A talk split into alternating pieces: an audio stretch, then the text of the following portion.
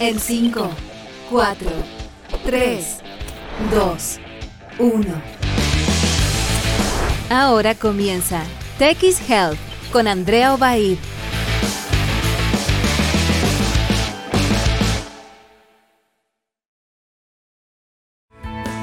Hola a todos y todas, ¿cómo están? Bienvenidos como siempre a un nuevo capítulo de Tech Health para hablar de salud en esta nueva temporada 2023. Y bueno, em, un día también eh, importante en lo que se viene em, la próxima semana, el lunes, en el Congreso, para ver la ley de ISAPRES y también donde el Ministerio de Salud se va a reunir con un eh, panel de expertos y expertas para que pueda asesorarlo en esta crisis ¿no? que hay de todas las personas que están migrando de ISAPRES a FONASA y donde se necesita un sistema de salud más robusto, que también pueda de alguna forma sostener toda la crisis que hay actualmente con esto que está sucediendo. Bueno, dicho eso, hoy día vamos a estar hablando de las enfermedades raras, que son, em, cómo también tienen cobertura en nuestro país. Vamos a estar eh, hablando también sobre el regreso a clases, cómo enfrentarlo eh, desde la salud mental, los padres, madres, hijos e hijas, todo eso y mucho más. Así que comenzamos con Imagine Dragons aquí en TX Health, en texplus.com. Bueno, estamos de vuelta y hoy día queremos hablar de un tema que es súper importante porque el pasado 28 de febrero se conmemoró el Día Mundial de las Enfermedades Raras, también conocidas como enfermedades poco frecuentes eh, y o huérfanas. Y según la Organización Mundial de la Salud, la OMS, estas patologías eh, se caracterizan por su baja prevalencia en la población mundial y afectan a menos de 5 personas por cada 10.000 habitantes. En Chile se cree que existen cerca de un millón de casos de distintas enfermedades raras y queremos conocer de qué se tratan, cuáles son algunas, porque hay muchísimas, eh, cómo influye ¿no? la genética, en este caso la, la herencia de nuestros padres y madres para que ¿no? se desarrollen este tipo de enfermedades. Hoy día queremos eh, conversar al respecto. Está con nosotros Gabriela Repeto, genetista de la clínica alemana y también investigadora de la Universidad del Desarrollo. ¿Cómo está Gabriela? Bienvenida. Hola, muy bien, muchas gracias Andrea por la invitación. Bueno, yo hacía como una introducción, ¿no? Pero, pero principalmente, eh, ¿qué son las enfermedades raras? Eh, si bien son poco frecuentes, pero hablamos de que son enfermedades principalmente eh, genéticas o de otro tipo, como para poder entender por qué se producen y por qué ciertas personas la tienen y otras no. Claro, sí. sí, mira, la definición que tú diste es la correcta, la precisa, ¿cierto? Y eso uno lo deduce del nombre, raro o poco frecuente, quiere decir que afectan a pocas personas en la población. Hay distintos países que usan distintas cifras. Eh, la que tú mencionabas de 5 cada 10 mil personas, o que es lo mismo de 1 cada 2 mil, ¿cierto? Es la que usa la Unión Europea, que tiene una red eh, continental, ¿cierto?, eh, dedicada a este tema. Estados Unidos, ponte tú, usa una cifra que dice eh, eh, enfermedades que afecten a menos de 200.000 ciudadanos americanos. Colombia usa frecuencia 1 en 5.000, ponte tú, que que es más alta que la que recomienda la, la, la, Unión Europea. Chile no tiene una definición. Eso yo creo que es uno de, nuestros de, de, nuestras principales tareas, ¿cierto? Decir de qué, de qué estamos hablando en este país. ¿ya? Entonces, claro, cada enfermedad es poco frecuente, pero hay como 6.000 o 7.000 enfermedades raras o poco frecuentes que se han descrito a la fecha y, anualmente se descubren otras decenas eh, más. Eh, entonces, si uno, el punto acá es que si uno las junta todas, ¿cierto? Si vemos la frecuencia acumulativa de esto, eh, la frecuencia es como 5% de la población. O sea, una cada 20 personas pudiera tener una, una enfermedad rara. Entonces, nosotros siempre decimos, no es raro tener una enfermedad rara. Este es, pese al nombre, este es un problema de salud pública que afecta a mucha, a mucha gente. O sea, un millón de personas en Chile es bastante tomando en cuenta que tenemos una, una población de casi 20 millones de personas, o sea, eh, es harto. Y en ese sentido, eh, hay como algunas que son más comunes, o sea, que afectan a cierto sistema de nuestro cuerpo. Sí, mira, a ver, como son tantas, claro, pueden los síntomas pueden ser de cualquier cosa y todo, pero, pero yo te diría que la, la gran mayoría, claro, afectan a niños, o sea, los, tenemos datos de, de, otros países que tienen más, más, información que nosotros, dicen que más o menos la mitad de las de los casos se van a manifestar en la infancia y se manifiestan, uno, por lo que llamamos malformaciones congénitas, o sea, algún órgano que se formó distinto, el corazón, el paladar, el cerebro, lo que sea. Dos, se van a manifestar también como discapacidad física o, intelectual, como problemas del aprendizaje que requieren apoyo desde, desde la infancia.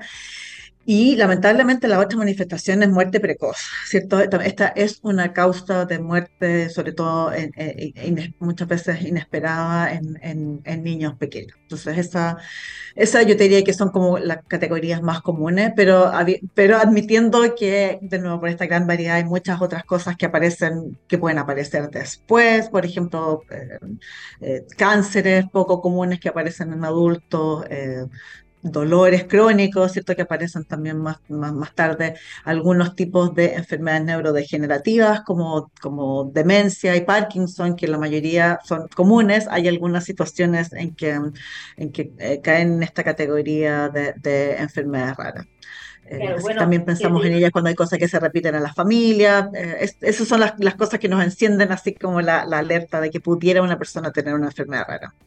Claro, y, y de hecho Em, había un programa, me acuerdo hace mucho tiempo en, eh, la televisión del Discovery Channel, eh, y, que, y, que, que los pacientes sufren mucho con esto porque van visitando a doctor tras doctor tras doctor y no hay un diagnóstico certero. Entonces, ¿cómo se llega finalmente al diagnóstico y cómo se ha avanzado en eso? Porque finalmente son años de personas que no tienen respuesta.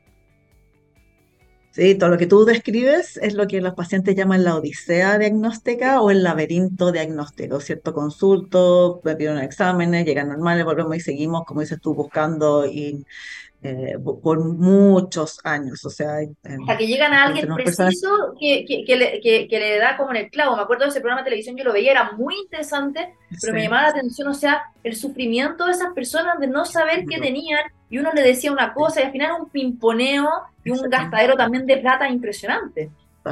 Sí, tal cual, el gasto económico, el gasto emocional, ¿cierto? El desgaste para la persona con esa condición, pero también para su familia. De nuevo, aquí tenemos muchos niños, así que eh, hay, muchos papás, ¿cierto?, que dedican su día fundamentalmente a cuidar a este niño, así que sí, eh, los gastos en múltiples niveles para la persona, la familia, la sociedad son, son eh, gigantescos.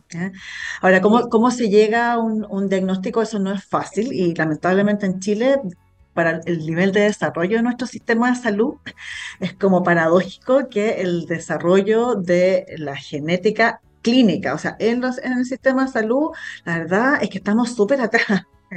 Porque, ¿Y por qué digo genética? Porque si bien no todas, se estima que más o menos el 70 o el 80% de las condiciones raras o poco frecuentes son de causa genética. Entonces, eh, si bien las personas ven a muchos especialistas de muchas áreas, ¿cierto? Y, hay gente que, sabe, profesionales de salud que saben esto. Yo diría que la mayoría de las veces las personas terminan convergiendo en, en, un buen dato para guiarse, ¿no? O sea, quizás partir, o sea, ir a, a, tener no sé, un comité con genetista, ¿no? Como usted, y que, y que puedan también hacer todos los estudios hasta llegar a la causa.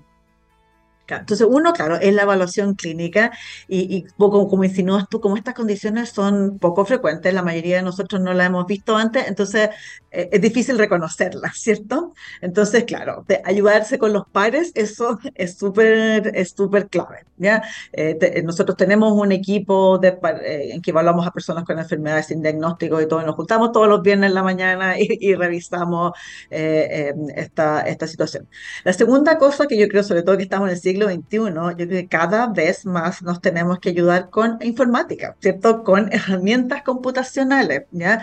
Eh, existen algunas em, eh, eh, que, uno puede poner el listado de síntomas y te da una lista de, potenciales diagnósticos. No es, no, es, no es, una herramienta diagnóstica, es lo que nosotros llamamos una herramienta de ayuda al diagnóstico, ¿cierto? Entonces después uno, por supuesto, que tiene que profundizar más o filtrar más, pero ahí aparecen cosas que, el computador, que, eh, que en la cabeza de uno no se alcanzan a ocurrir. El computador tiene un algoritmo, ¿cierto?, que, que, que es más completo. También existen eh, herramientas como de reconocimiento facial, ¿cierto?, que permiten ver, qué sé yo, con los rasgos, las proporciones de una persona, cuáles, cuáles pudieran ser de nuevo alternativas de diagnóstico. No dan diagnóstico certero, pero es que yo creo que, yo creo que esto va como por, aquí. Entonces, usamos todas esas herramientas, entonces reunimos, como, como en toda la medicina, la historia de la persona, su examen físico, su examen familiar, los otros exámenes, y hay veces que con eso podemos llegar a un diagnóstico y otras veces que necesitamos movernos a un, eh, eh, a, un nivel de mayor complejidad laboratorio. Ya, perfecto. Bueno, de hecho, para quienes nos están viendo y escuchando, además que TX Plus se ve en más de 30 países, algunas de las enfermedades raras ¿no? que afectan a miles de pacientes en el mundo y que a lo mejor les suenan más conocidas son la esclerosis múltiple, ¿no? Eh, está la enfermedad de Huntington, está la neuromielitis óptica, entre otras, que son como eh, quizás más populares, por decirlo así, ¿no? Y hay eh, personas también famosas que la han padecido, entonces, eh, de hecho, uno a veces se puede como familiarizar. Y en ese sentido, Gabriel, usted habló de que el 70% era una causa genética. ¿Qué pasa con nuestros genes? que finalmente no se, se, se, genera en algún momento de nuestra vida o desde la infancia una enfermedad rara y a otras personas no les pasa eso. Sí, mira, esto es un sistema que tenemos todos los seres vivos, ¿cierto? Eh, que tenemos estos genes, ¿cierto? Eh, que son como nuestro manual de instrucciones, ¿cierto? De color de ojo, en el caso del humano, color de ojo, color de pelo, que funcionen bien nuestros órganos y todo. Y esos genes se transmiten de una generación a otra, eh, pero en para los humanos en combinaciones que son únicas. Pero también ese traspaso no es idéntico, no es perfecto. Y en ese traspaso ocurren cambios, que es lo que nosotros llamamos variantes. ¿Ya? Eh, de un tema que apareció harto con, con, el, con COVID, ¿cierto? Que hemos hablado de todas las distintas variantes. Esto, esto, es lo mismo, pero en dimensión 20, un genoma 20 mil veces más grande. ¿Mm? Pero, son mutaciones, Gabriela. Entonces, ah, entonces ah, mira, la, la, esta, cosa de nomenclatura, la, la asociación de, ah, el Consorcio Internacional de Variación Genómica ha pedido que dejemos de usar la palabra mutaciones y que usemos variantes. ¿ya? Vamos a tener otro programa dedicado a... un cambio en el fondo, hay un cambio en cambio, exactamente. Entonces, la mayoría de los entonces, de una generación a otra ocurren cambios. La mayoría de los cambios son benignos o neutrales, ¿cierto? Algunos pocos incluso han sido beneficiosos a lo largo de la evolución humana, pero la mayoría de las veces por realmente azar o mala pata, ese, ese cambio, esa variante puede ocurrir en un, en un gen que tiene una función súper clave y causar una, una enfermedad. Entonces, eso es lo que nosotros llamamos una enfermedad genética de novo, ¿ya? No venía heredada, le pasó a ese niño de nuevo, la mayoría de las veces por azar. Eh, nosotros insistimos mucho en, explicar a las parejas que esto no es nada que ellos hicieron o dejaron de hacer que produjo esto, porque por supuesto que la sensación de culpabilidad eh, eh, muchas veces es grande, pero esta es parte de la biología de la especie, de la especie humana y, y si uno lo mira, es bueno que exista esta variación, porque si fuéramos todos iguales, no hubiéramos extinguido hace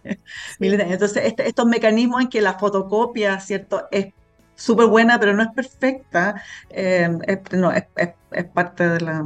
Y, ahí ocurre esa enfermedad Y, y, existe también, eh, claro, eh, que, que, el padre o la madre tengan este gen que, que, venga con esta enfermedad rara, pero ellos no la desarrollen, pero sí sus hijos o hijas. Sí, o sea, hay veces que vemos, que vemos, o sea, hay veces que nosotros vemos clara transmisión, porque tú mencionabas Huntington recién. Huntington tiene un patrón de herencia que nosotros llamamos dominante y se transmite de una generación a otra. Y nosotros, cuando vemos a una persona, nos cuentan su papá o su mamá lo tenía y alguno de los abuelos. Y hay, o sea, hay veces que, uno ve, la, uno ve la transmisión en la familia. Hay otras veces en que, claro, la variante, por alguna razón que esto genera mucho estudio, la variante está presente en alguno de los dos papás, pero no se manifiesta. Eh, esto es como un tema medio misterioso en, genética que, nosotros llamamos los factores modificadores. Porque si yo tengo un cambio genético nunca manifiesto una enfermedad? El caso más típico de eso son algunos de los cambios genéticos que pueden producir cáncer hereditario. O sea, nosotros hemos escuchado hablar de estos genes BRCA1, BRCA2. Entonces, una mujer puede tener una variante patogénica, o un hombre, una variante patogénica en, en alguno de estos genes y nunca manifestar el cáncer de mama. El hombre porque no tiene tejido mamario y la mujer a lo mejor por azar, por alguna otra cosa protectora, nunca lo desarrolló, pero claro, lo puede heredar a su, a su descendencia, ¿ya? Entonces sí, hay algunas veces que nosotros llamamos esto penetrancia incompleta, o sea, tengo un cambio genético, pero por alguna razón ese cambio no se manifiesta. Y hay otros escenarios en que los papás pueden ser lo que nosotros llamamos portadores sanos, en que uno, todos nosotros tenemos dos copias de los genes, ¿cierto? Y algunas enfermedades que requieren que haya estas variantes en las dos copias del gen, pero todos nuestros seres humanos somos lo que llamamos portadores sanos de entre 2 y 10 condiciones. ¿Qué significa eso? Que de las dos copias del gen tenemos un cambio en una y la otra totalmente normal. Entonces, con esa normal, uno jamás, jamás, jamás tiene síntomas, ¿ya? Pero claro, si un hijo recibe por parte del papá y la mamá el cambio genético, eh, eh, entonces en el fondo el niño lo recibe como en dosis doble, ahí eso puede manifestar la enfermedad. Entonces, claro, viene heredada, pero los papás no manifestaban nada. Entonces, todo, esa es una de las razones por las cuales nosotros los genetistas recomendamos que la gente busque pareja fuera de su familia, ¿cierto? Eh, porque la consanguinidad, ¿cierto? Es una cosa que predispone a que, una, que, que las dos miembros de la pareja sean portadores de exactamente lo mismo, así que comparten ancestros comunes. Bueno, bueno, por eso también en algún minuto se acuerda hace años, hace, y hasta el día de hoy, en muchas familias de en otros países se casan entre primos, ¿no? Eh, y parientes cercanos, y siempre está eso de que pueden salir con alguna enfermedad rara o con algún problema o más índices eh, con síndrome de Down, o sea, siempre se, es por eso mismo en el fondo. Tiene, tiene su, o sea, síndrome, de Down, síndrome de Down es otra cosa y eso es un cambio de novo y es un cambio a nivel de, un cromosoma y todo y excepcionalmente es heredado, pero claro. Pero nos decían eso de los primos, me acuerdo, por eso. Claro, exactamente, sí, pues viene ese, ese como conocimiento popular en realidad tiene fundamento en genética de poblaciones.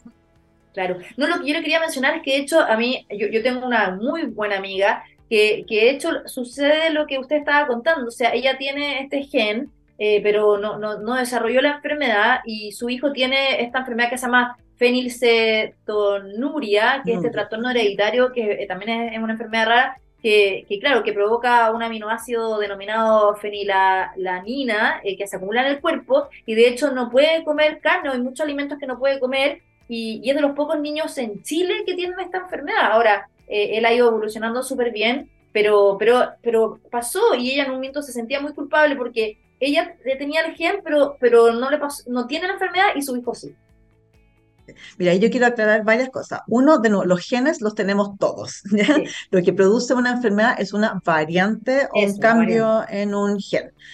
Fenilcetonuria tiene lo que llamamos esta herencia recesiva que yo explicaba recién. O sea, la variante, este niño, para tener esta enfermedad, tiene que haber recibido eh, variantes entre los dos genes, una del papá y una de la mamá. esto tiene que haber venido por los dos lados, sí o sí, salvo alguna situación súper excepcional que si algún genetista por ahí me, me escucha y me va a pasar la cuenta después. Pero, eh, y fenilcetonuria es una situación súper peculiar porque en realidad no es tan rara. La frecuencia en Chile, o sea, cae en categoría de enfermedad rara, pero no es tan rara. La frecuencia en Chile es como alrededor de 1 en 10.000 o 1 en 15.000.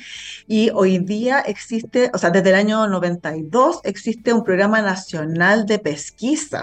es algo que nosotros activamente vamos a buscar con este examen de la gotita de sangre que le hacen a las, eh, a, las bobitas al nacer para detectar esta enfermedad. Uno, porque no es tan rara y dos, porque si uno la detecta precozmente, antes de que empiecen los síntomas y empieza la dieta, uno puede proteger de las consecuencias de esta enfermedad que son discapacidad cognitiva, autismo, etc. De hecho, el año pasado la doctora Marta Colombo, que fue la impulsora de la pesquisa neonatal en Chile, recibió el Premio Nacional de Medicina por, precisamente por esta intervención de salud pública que ha salvado, yo creo que el cerebro y la vida en realidad de varios miles de niños en las últimas décadas en Chile. De hecho, cuando uno eh, eh, da luz, o sea, también en, obviamente en el sector público privado, le hacen esta, e, esta, esta oferta de que quieres a su hijo eh, y hacerle el test para saber si tiene enfermedades raras y efectivamente hacen un test. Y eso es súper importante porque se pueden diagnosticar por lo menos a, través de, los test de sangre, ¿no? si tienen o no alguna enfermedad, hay unos que son mucho más completos y que son mucho más caros, pero finalmente está eso desde que nace el hijo o la hija.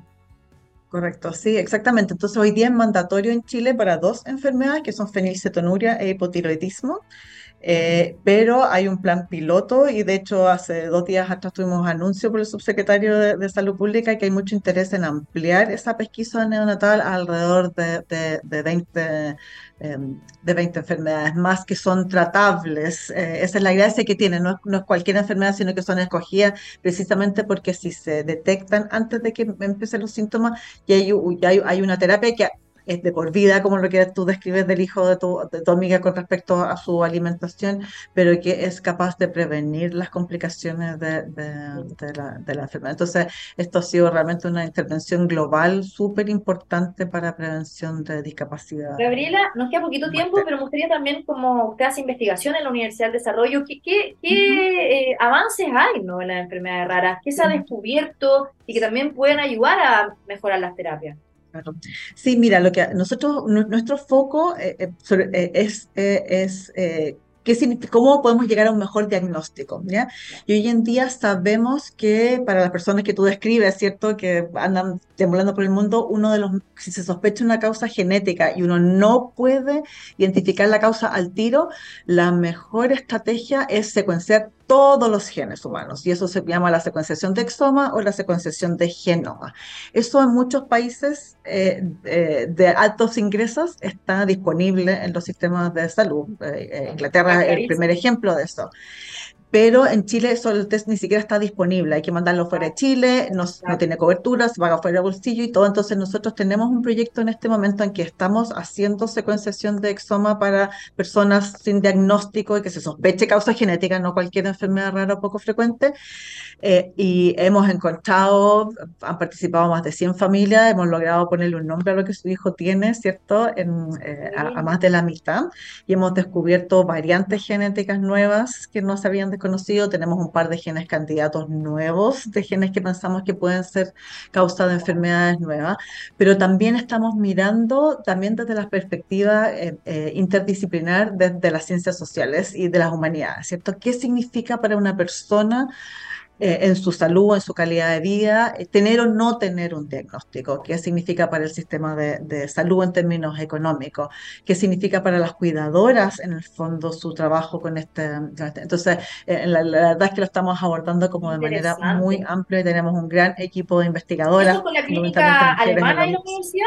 ¿Lo están haciendo, o sea, están el reclutamiento de los pacientes lo están haciendo con la clínica o lo están haciendo en algún hospital también? No, en todo, en todo, en todo ah, Chile tenemos, ah, bueno, pues postulan pacientes, o sea, habitualmente a través de su médico tratante porque necesitamos información técnica bien, bien acuciosa, entonces eh, eh, las personas pueden postular a través de nuestra página web con su médico tratante, que es pocofrecuentes.cl y recibimos eh, postulaciones de personas en en todo Chile. Eh, y, el, proyecto se hace en, la Facultad de Medicina Clínica Alemana Universidad de Desarrollo, pero abierto a todo el país.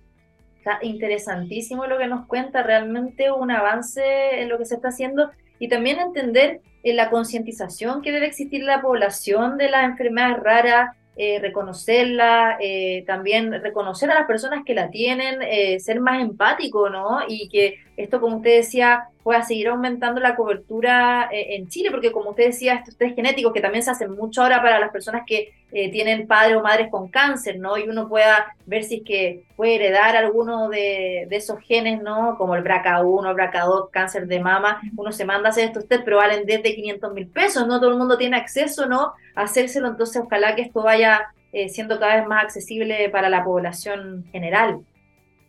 Así es, creemos que es eh, útil, es valioso y en algunos casos es costo efectivo también. De todas maneras, quiero agradecerle a Gabriela Repeto, genetista de la clínica alemana, investigadora de la Universidad del Desarrollo. Repitamos la página web que está muy interesante para también conocer el proyecto y las personas que nos están escuchando que a lo mejor puedan, eh, que a lo mejor están buscando una respuesta, puedan encontrarla quizás.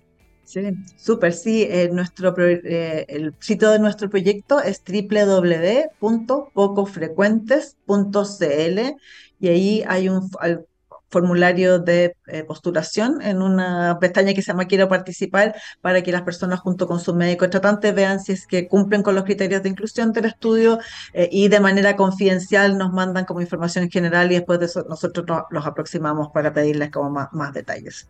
Muchas gracias, Gabriela, por estar con nosotros hoy día. No, gracias a ti por poner eh, presencia de este, de este tema y gracias a las personas que nos han escuchado también. Que esté muy bien. Nos vamos a la música ahora. A la vuelta vamos a estar hablando con la doctora Marcela Quintas, pediatra de la clínica Bupa de Reñaca, para eh, conocer ¿no? cómo se enfrenta el regreso a clases, cómo se viene también este otoño-invierno con las enfermedades respiratorias y mucho más. Vuelta aquí en eh, TX Health para seguir hablando de salud, eh, como cada martes y jueves de 12 a 13 horas. Y hoy día queremos hablar sobre eh, el regreso a clases, ¿no? La mayoría de los estudiantes entraron esta semana al jardín, también al sistema de educación básica y media. Muchos lo hacen a partir de este lunes, pero eh, también se ha dicho que se viene un otoño-invierno bastante complejo con las enfermedades respiratorias, desde eh, el COVID-19, la influenza, ahora también con el aumento de las temperaturas, bueno, eh, también los alimentos se descomponen más rápidamente y eh, los niños y niñas se pueden enfermar con enfermedades gastrointestinales, así que queremos hoy día conversar un poquito de todo esto, también, también de las vacunas que hay que tener al día. Está con nosotros la doctora Marcela Quintas, pediatra de Clínica Bupa de Reñaca, desde la región de Valparaíso. ¿Cómo está, doctora? Bienvenida. Hola, muchas gracias, muy bien. Muchas gracias por la invitación. Un gusto tenerla, tenemos hartas preguntas porque, bueno, ya los que somos papás y mamás, ¿no? Ella, la mayoría, su hijo volvieron a clase, eh, el, mío entró ayer uno y mañana entra el otro. Eh, y ahí quería preguntarle, eh, ¿cómo efectivamente está la situación actual? Veíamos que eh, las enfermedades respiratorias estuvieron hasta más o menos diciembre, enero de este año, eh, se, como que se alargó, eh, sobre todo la influenza, que fue el pic, ¿no? En el, como en el verano, y también se mantuvo el virus respiratorio sincicial. ¿Cómo está el panorama ahora? Yo diría que durante febrero, al menos, yo trabajo en la urgencia de Clínica Buparreñaca. en febrero vimos una baja un poco de las consultas en gran parte, o sea, de las consultas respiratorias, sí.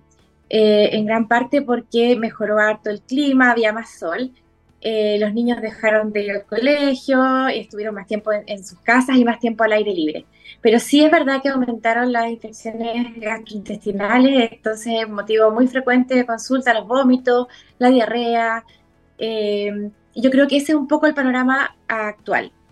Em, pero ya se notó, acá por lo menos en la, quinta región, se, notó el cambio, el cambio de estación que se viene. Ya los días están más fríos, está empezando a oscurecer más temprano, así que yo creo que luego vamos a volver, sí. Así como tú dices, el año pasado eh, los virus respiratorios se quedaron pegados mucho tiempo, generalmente se acaban entre octubre noviembre y se quedaron hasta como enero.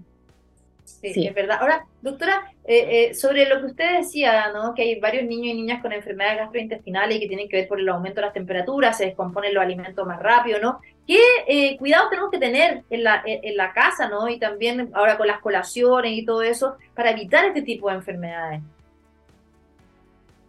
Mira, en general, en general yo diría que en el verano un factor de riesgo súper importante para infecciones de gastrointestinales son las idas a la piscina. El tomar agua de la piscina, sobre todo en piscinas donde se bañan muchos niños, eh, bueno, sumado también a las altas temperaturas, hace que sea súper fácil de que se contagien. A pesar también, de eh, a pesar de que tienen cloro, sí, eh, es súper frecuente. También se tiende a comer más ensalada, ¿cierto? Porque los días están calurosos, entonces nos dan ganas de comer cosas como muy, muy calóricas. Entonces uno come más ensalada y si están mal lavadas o no ha habido una manipulación adecuada también, eso es un factor para que aumenten las enfermedades de la guatita. Y ahora que van a entrar al colegio, eh, más que nada vigilar eh, un buen lavado de manos. Es súper importante que si los niños están jugando antes de comer y después de ir al baño, ¿verdad? Se laven muy bien las manos. La persona que prepara los alimentos en casa también, que tenga una buena higiene, no solo de las manos, sino que también de evitar la contaminación cruzada. Si en la misma tabla de, cortar yo corto primero un pollo o una carne, eh, no usar la misma tabla, y el mismo cuchillo para cortar vegetales, por ejemplo, que los voy a consumir crudos. Entonces, en el fondo es tener un, buen manejo de, más que nada del, buen aseo, de la buena higiene. Eso sí. Eh, y sí, evitar, por ejemplo, las colaciones, mandarles. No, siga, las colaciones, que es importante saber que, cómo, cómo la mandamos, ¿no? Las colaciones, em, en general, los yogures que de repente se podrían descomponer por las altas temperaturas, quizás evitarlos cuando todavía estén altas las temperaturas, pero ya más en invierno no debiera haber problema, es leche fermentada, así que en general no debiera haber problema. Eh, le podemos mandar, no sé, un, sándwich con jamón y queso, también poco probable que le pase algo, pero si le mandamos alguna salsa, alguna crema, eso sí se puede descomponer fácilmente a temperatura ambiente. Entonces eso, más bien yo no, no, no, no los aconsejo como para colación. Buenos datos, doctora. Ahora hablemos de las enfermedades respiratorias y sobre todo las campañas de vacunación. La de la influenza comienza ahora eh, como el 18 de marzo, tengo entendido. Em, y, pensando no en los más chiquititos, em, para recordar a quienes nos están viendo desde cuándo se pueden vacunar. Uno también se puede vacunar de forma particular si es adulto, así uno como que genera eh, una especie ¿no? de prevención en la casa, quienes más vacunados estemos siempre es mejor. Pero también eh, hay que decir que las vacunas contra el COVID-19 ahora también están aplicables para los niños desde los seis meses en adelante, o sea, hasta la Moderna, la Pfizer, la Sinovac, eh, cuántas dosis tienen que tener los niños, desde qué edades, eh, para también eso dejarlo súper claro y, evitar eh, agravarse por las enfermedades en el invierno.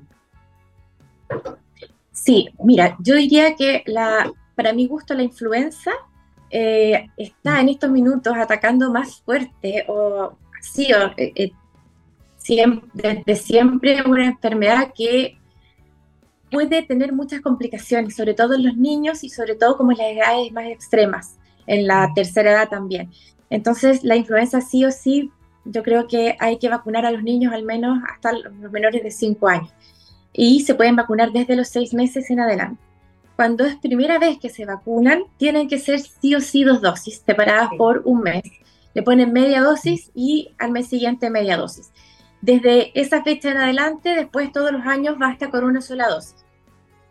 Eh, y en cuanto a la, vacuna del COVID, si bien es cierto que está licenciada para desde los, eh, desde los seis meses, eh, yo la recomendaría solamente en población de riesgo. Y la población de riesgo se ha visto que son más bien los pacientes con enfermedades crónicas y los pacientes de la tercera edad, diría yo, que tienen un sistema inmune quizás un poco más debilitado.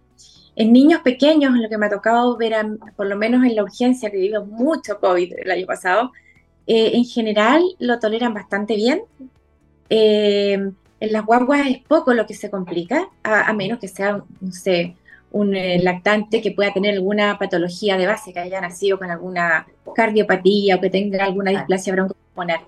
Em, entonces yo creo que eh, las poblaciones de riesgo sí tienen que tener más cuidado y obviamente las vacunas al día. Eh, ¿Por qué? porque... Sí, yo les quería preguntar eso porque de hecho hay, hay varios papás y mamás que han comentado de que eh, por desconocimiento, y, acá obviamente sabemos que las vacunas son súper importantes y hay una evidencia científica, pero también son eh, eh, eh, vacunas que han hecho muy bien, ¿no? Para obviamente reducir el agravamiento de la enfermedad por COVID-19, como usted decía, principalmente la población de riesgo, pero muchos papás y mamás tienen como este temor o aprensión con estas vacunas, ¿no? Como la Pfizer, la Moderna, que tienen una formulación distinta a las clásicas con el virus inactivado como la de Sinovac. Sí, sí. Eh, yo, eh, mi opinión es súper personal, eh, yo creo que en el minuto peak donde estábamos en plena pandemia, ¿verdad? Y teníamos que poner en la balanza porque hubo mucha mortalidad y al principio no conocíamos muy bien el comportamiento del virus, la virulencia que, inusitada que tenía, por ejemplo, en gente joven, sobre todo en nuestro país. Pero ahora que ya la cepa ha ido mutando, que se ha ido poniendo menos agresiva, sí más contagiosa, pero menos agresiva, menos letal, diría yo. Eh, en ese minuto pic, obviamente que eh, poníamos en la balanza de la mejor vacunarse que no vacunarse, sobre todo lo que estábamos expuestos a, la urgencia o la gente que tenía que salir a trabajar, ¿verdad? O los cuidadores de, los abuelitos o de los niños. Em, y en su minuto funcionó, yo creo que sí funcionó, que funcionó bien. De hecho, casi todos los que empezaron a caer después en la unidad de cuidados intensivos, sobre todo en adultos, eran pacientes no vacunados o con las vacunas incompletas. Eh, pero el virus ha mutado mucho y ahora las vacunas que hay eh, no tienen la misma eficiencia, eficacia que tenían eh, cuando teníamos las otras cepas. Entonces, ese es un punto a considerar, que probablemente sí nos pueda proteger, pero no va a ser una protección tan, eh, tan buena como en, las cepas anteriores, que estaban como más actualizadas las vacunas. Y también esta tecnología que es más novedosa lleva poco tiempo eh, recién usándose y no sabemos bien qué efectos pueda tener a largo plazo. Yo soy, quiero dejar súper claro, yo soy súper pro vacunas, pero también hay que poner eh, un poco de, cabeza en esto. Eh, vimos hartos casos, se supo de hartos casos de miocarditis virales producidas sí, en gente joven, sobre todo con algunas vacunas, con estos mecanismos que ya son más nuevitos. Eh, y si bien muchos no, no quedaron con secuelas, otros sí. Entonces uno dice, bueno, entre morirme por un COVID y a lo mejor tener una miocarditis o no tenerla, o si la tengo, me mejoro, ya, mejor me vacuno, porque eso es mejor que morir. Pero en estos minutos donde eh, la cepa ha mutado tanto, las vacunas eh, siguen teniendo eh, las mismas, en el fondo el mismo mecanismo, lo más probable es que haya, baje la, eficacia de la vacuna. No sé si sea tan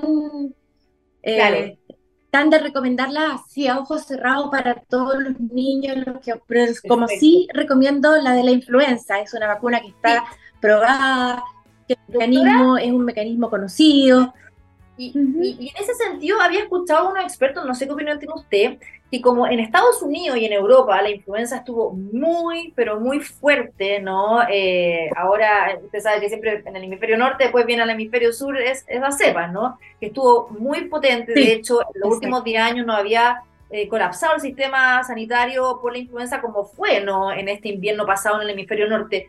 Entonces, como usted misma dice, se viene fuerte la influenza, eh, había escuchado que era recomendado vacunarse dos veces al año con la influenza, no solamente en invierno, sino que también en el verano de este año. ¿Eso es así? Mira, yo mm, hasta el momento yo sé que la campaña de vacunación aquí la hacemos solo en invierno. Eh, no sé si el ministerio en algún minuto va a recomendar poner las dos dosis o sea, que, que, vaya una en verano y una en, invierno. Generalmente la influenza, así como la mayoría de los virus respiratorios, son virus eh, dependientes de la temperatura. Entonces, en, estricto rigor, cuando aumentan las temperaturas, estos virus desaparecen prácticamente de circulación. No sé cómo se va a comportar este año la influenza.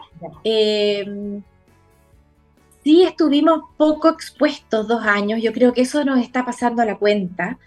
Eh, por esto de la pandemia que estuvimos muy encerrados. Yo les explico siempre eso a los papás porque dice, ¿por qué se resfría tanto? ¿Por qué se...